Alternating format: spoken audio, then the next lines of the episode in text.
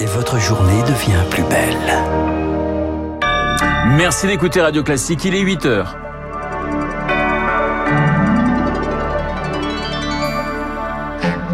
La matinale de Radio Classique avec Renaud Blanc. Après les mesures d'économie, peut-être les coupures, la présidente du directoire d'Enedis prévient l'entreprise se prépare à des délestages au tournant de cet hiver. Les psychiatres crient leur ras-le-bol, ils manifestent aujourd'hui contre le délabrement de leur discipline à l'hôpital. Et puis, un buste de Simone Veil inauguré à l'Assemblée nationale. Huit statues doivent être installées un peu partout en France et à Birkenau. Nous en parlerons avec notre invité Jean-Louis de Valmigère en fin d'édition.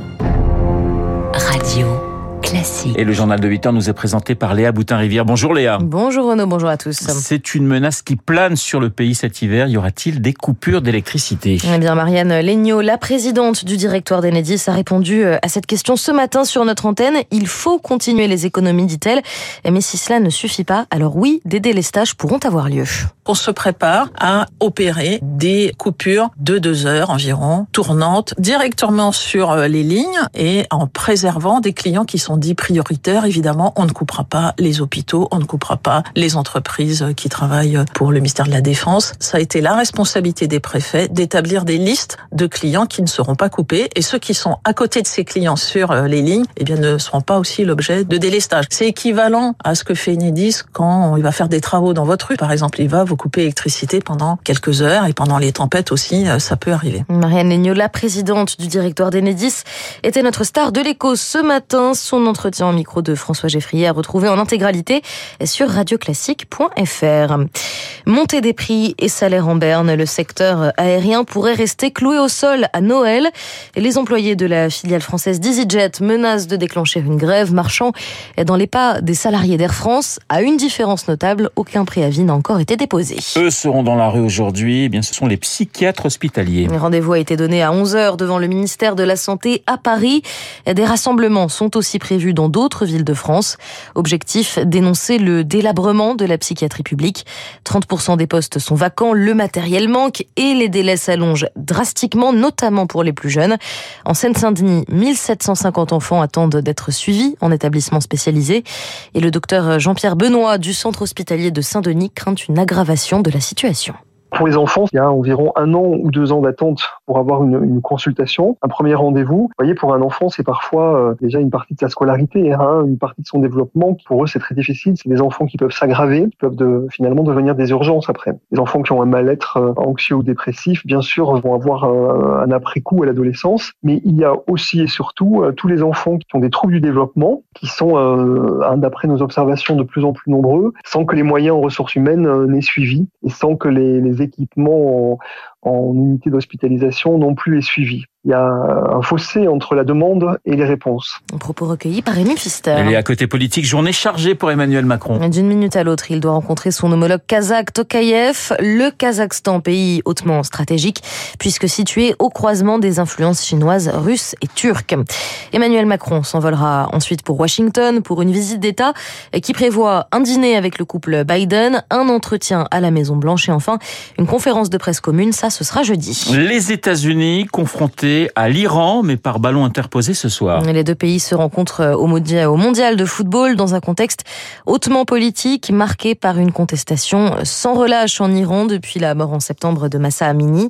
Et bien plus que, que le match, les caméras devraient être braquées sur l'avant-rencontre, car pour le géopolitologue du sport Jean-Baptiste Guégan, un geste des Américains envers les femmes iraniennes n'est pas à exclure. On peut imaginer que cette équipe fasse quelque chose. On peut imaginer par exemple qu'ils vont se rapprocher de leurs homologues iraniens, parce que ces derniers n'ont pas la possibilité de s'exprimer. Il y a trop de risques pour eux. Ça peut être éventuellement mettre le genou à terre, peut-être au moment des buts lever leur maillot, faire un signe particulier compréhensible par tous. Ça va faire hurler la FIFA. Parce que la FIFA rappelle que le foot est apolitique et euh, médiatiquement, ça permettra de faire parler la révolte des femmes en Iran. Et puis si en plus de ça, les Iraniens l'emportent, on prolongera cette discussion et on continuera de parler de la révolte des femmes en Iran, parce qu'il y a fort à parier que si les Iraniens étaient éliminés là, on en parlerait beaucoup moins. Un propos recueilli par Lucie Dupressoir et le coup d'envoi du match, c'est à 20h. Concernant les droits des femmes, mais en France, l'État condamné pour faute lourde dans une affaire de violence conjugale.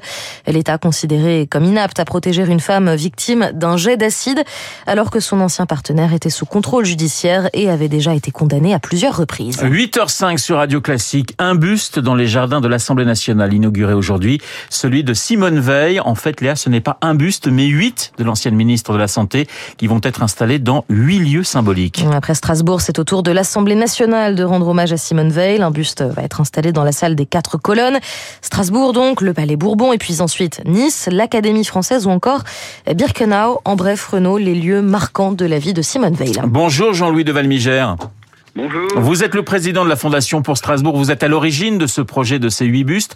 Comment est né véritablement ce, ce projet assez étonnant? Alors, que, comme vous l'avez dit, euh, il s'agit de la Fondation pour Strasbourg, et vous savez que Strasbourg est une ville profondément européenne. Euh, nous sommes, euh, nous, à la base, je, parle de, de, ça il y a une vingtaine d'années, des militants européens, et nous avons voulu marquer symboliquement des ancrer symboliquement l'Europe à Strasbourg et l'idée européenne partout où c'était possible. La personne la plus consensuelle euh, autour de l'idée européenne, enfin une des plus consensuelles, et en tout cas euh, sa première présidente a été Simone Weil. Alors l'histoire de Simone Weil est absolument remarquable euh, dans la mesure où rien ne l'a prédestinée à ça. elle a été arrêtée quand elle avait 17 ans à Nice où elle est née et déportée à Birkenau, dont elle a réchappé, malheureusement pas sa maman puisqu'elle était internée avec sa sœur et sa maman.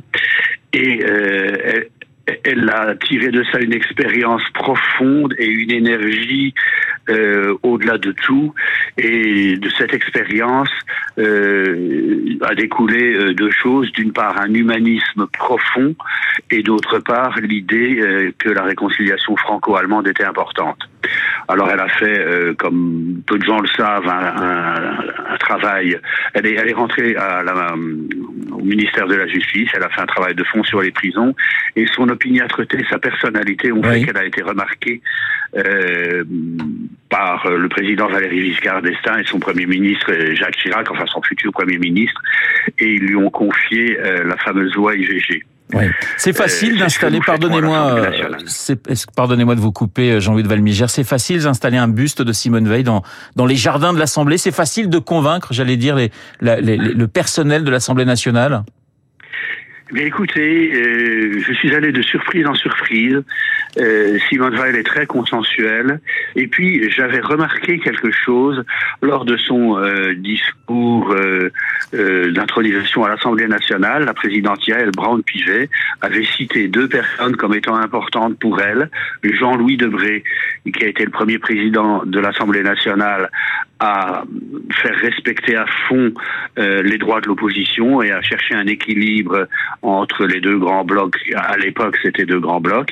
Et puis Simone Weil. Et je me suis dit, tiens, elle est vraiment sensible à ce sujet.